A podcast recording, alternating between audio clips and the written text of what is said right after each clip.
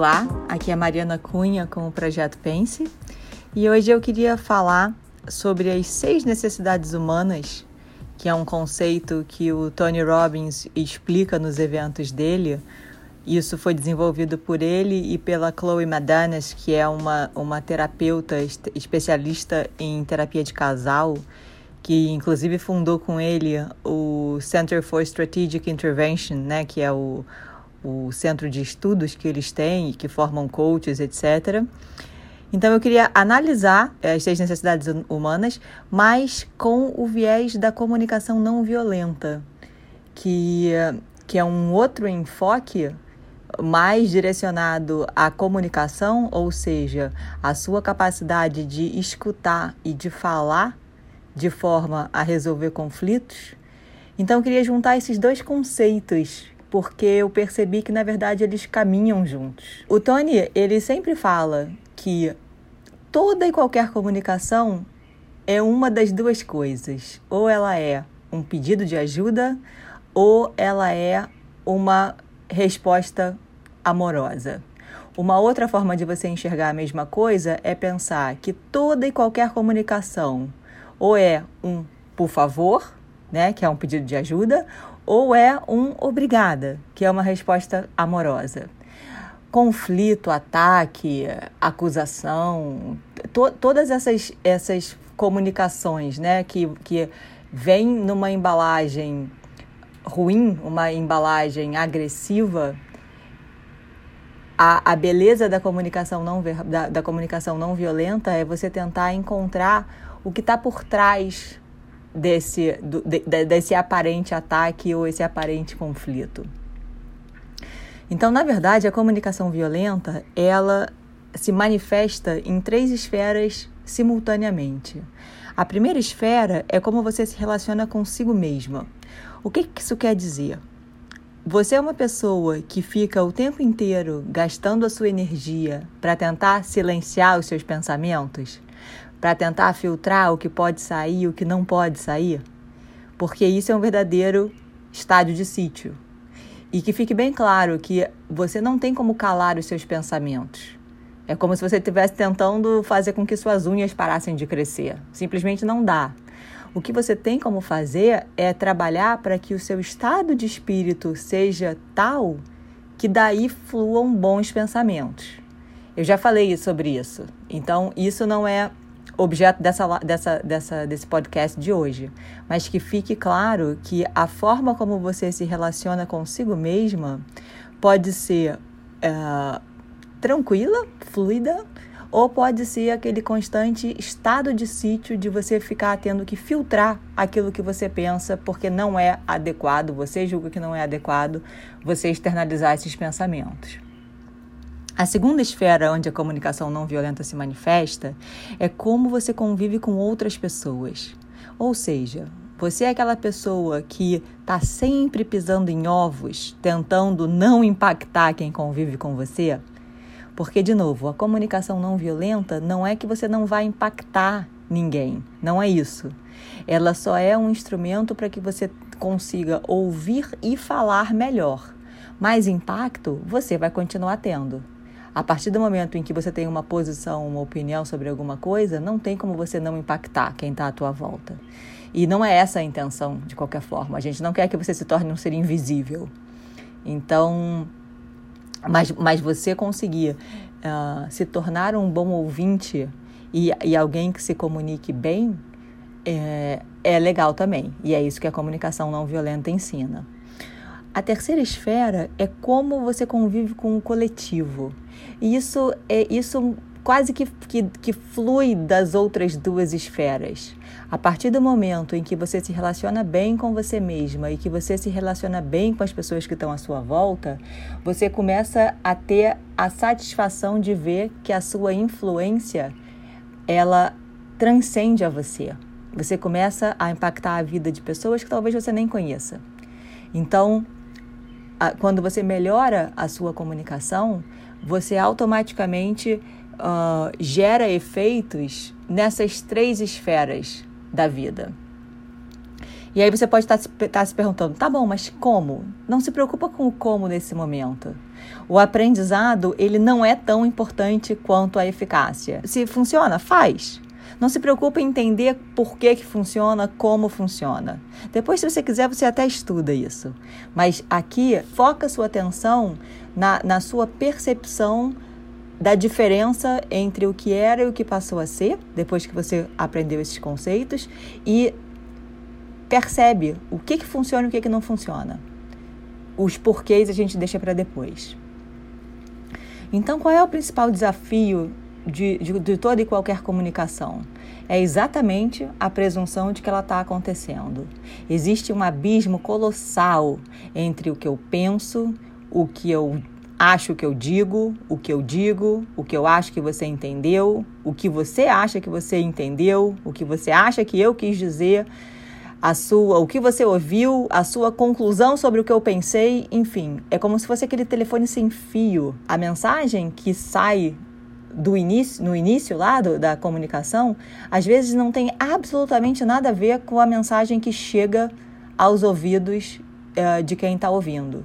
E isso você pode ter uma cadeia de 100 pessoas no meio ou você pode ter uma única pessoa os filtros, a dificuldade de você preservar os filtros e a, a, dificuldade de você conseguir compreender aquilo que a pessoa quis dizer é enorme. Então hoje eu vou falar de uma forma onde você consegue melhorar essa forma que você escuta. Porque em qualquer relação crítica, você precisa checar se a mensagem que você pretendeu enviar foi compreendida por quem recebeu essa mensagem. E, e, e se você parar para pensar, né, que tudo, todas as coisas que você faz, na verdade, ou fala, na verdade, tem como pano de fundo a sua vontade de satisfazer uma dessas necessidades, é como se eu te, desse uma pista do que fazer para você entender o que, que a pessoa está precisando quando ela diz determinada coisa. Vou dar um exemplo. Quando alguém fala, eu não consigo, o que, que ela na verdade está falando? Ela, na verdade, está falando: a minha rede de apoio não é suficiente para me apoiar perante esse meu desafio. Ela só falou: eu não consigo. Mas, na verdade, o que ela quis dizer é que ela tem esse sentimento de impotência porque ela não tem uma rede de apoio é, suficiente. Um outro exemplo, quando, quando alguém fala, você não me escuta, você não me ouve. O que, que essa pessoa está querendo dizer? Ela está dizendo, eu não tenho evidências de que o que eu falo é importante para você. Porque você não me escuta não significa você é surdo, você tem uma incapacidade de me escutar. Não, a pessoa está escutando.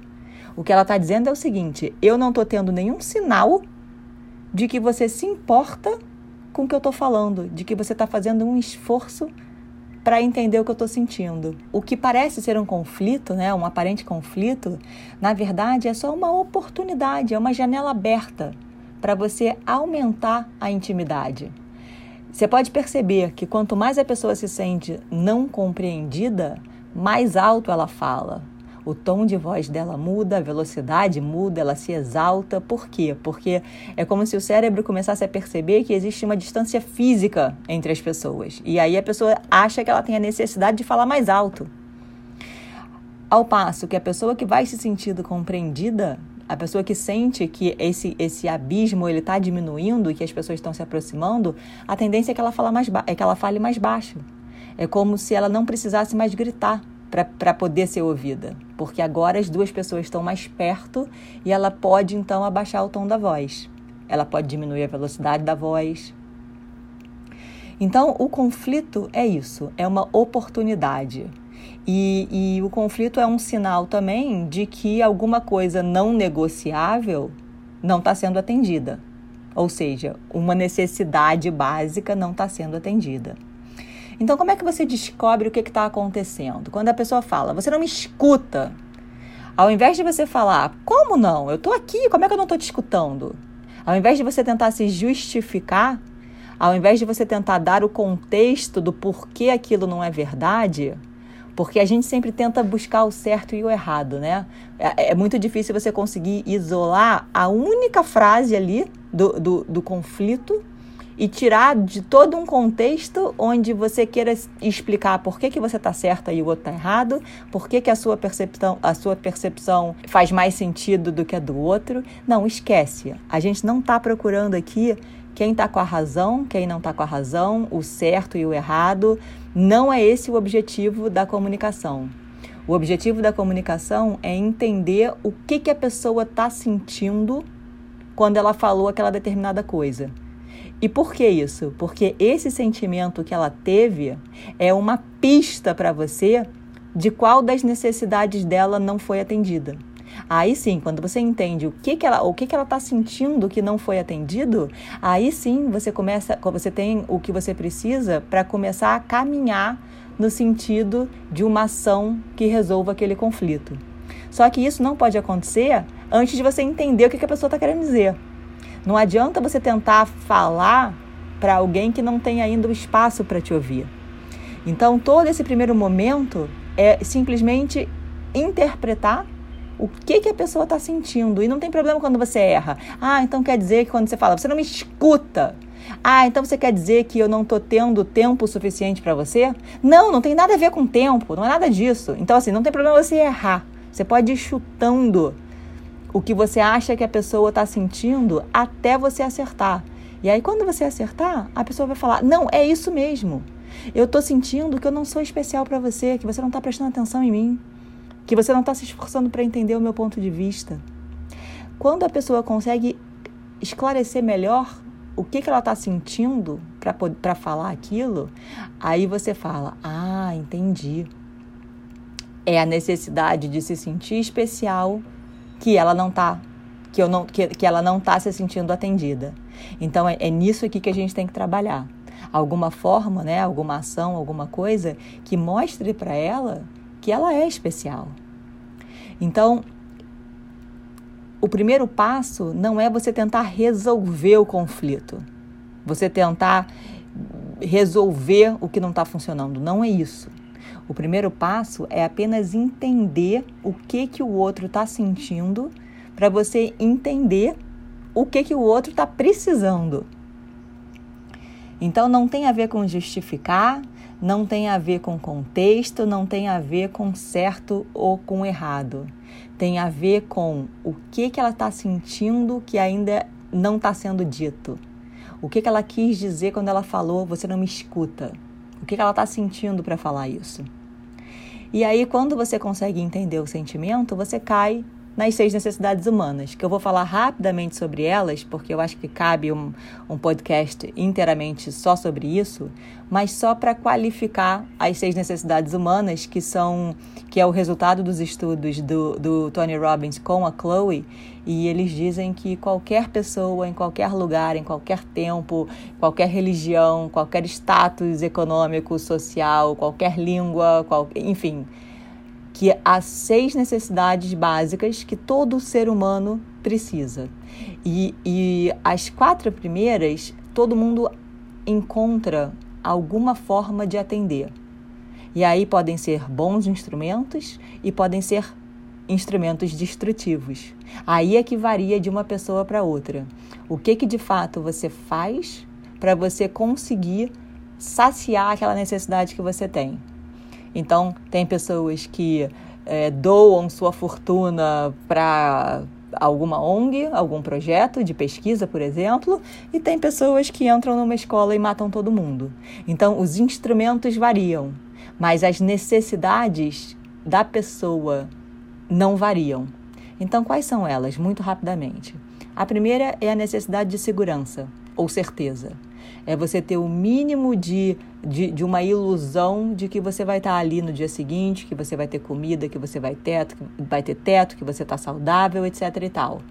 Quando a pessoa perde esse senso de certeza, uma doença grave, por exemplo, ou muitas pessoas quando perdem um emprego, etc., fica muito difícil você, você se concentrar em qualquer outra coisa, porque assim, a sua necessidade básica de sobrevivência está sendo temporariamente ali violada. Então ela passa a ser o foco de tudo que você pensa, de tudo que você faz.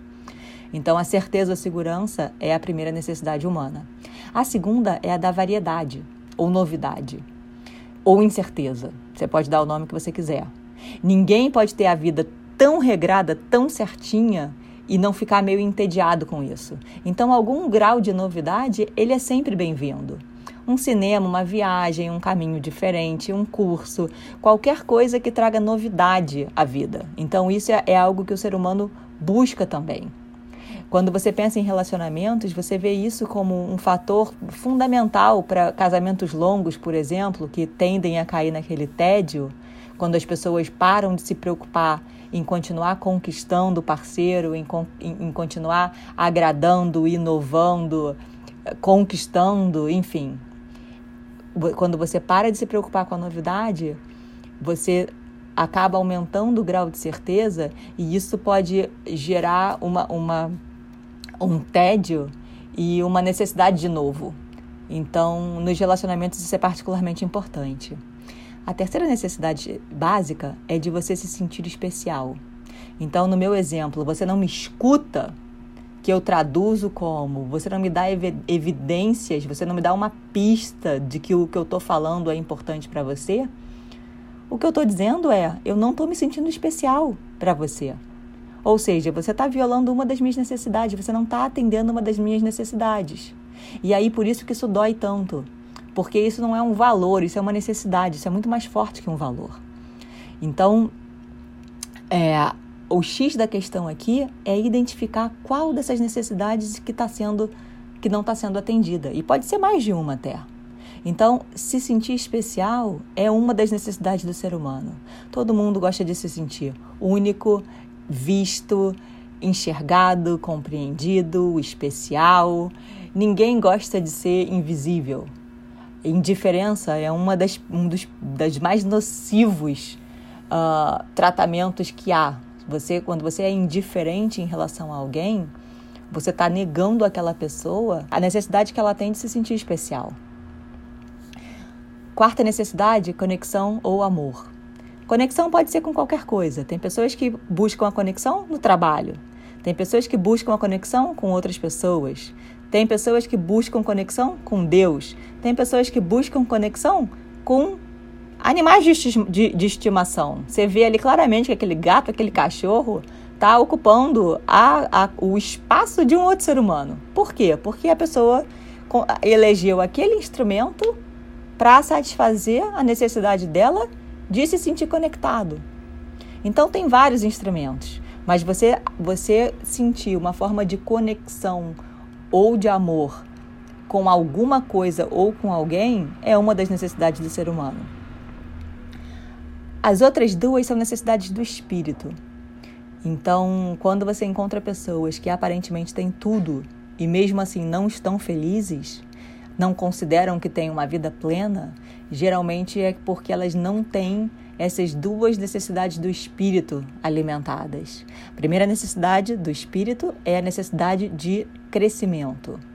Quem não está crescendo está morrendo. Uma estagnação ou platô é um conceito que não existe para seres vivos. A gente não tem um dia como igual ao outro. A gente não para no tempo. Então, ou você tem a percepção de que você está crescendo, evoluindo, aprendendo, melhorando, ou você tem a percepção de que você está morrendo, desaprendendo, que você não está evoluindo, que você está decaindo, e isso é isso é, dói muito quando você quando você percebe que você está num, num, num ciclo descendente. Isso dói muito. Então, essa é a quinta necessidade do ser humano. E a última delas é a contribuição, que é quando você consegue enxergar que o grande barato da vida é dar. Quando você começa a enxergar além de si mesmo e da sua pequena roda e do seu pequeno círculo de convivência, de parentes, amigos e tal. Quando você consegue achar um, um instrumento que você se doa para o mundo, é o topo da pirâmide das necessidades. E ali realmente você tem um ser humano completo, feliz, pleno. E, e quando você consegue né, achar qual é esse instrumento, você pode perceber que você alimenta todas as seis necessidades de uma vez só. Não tem como você contribuir para o mundo sem você se sentir crescendo, especial, conectado, a variedade da, da, da, novidade daquilo ali, cada dia é diferente, a certeza de que você está fazendo um bem.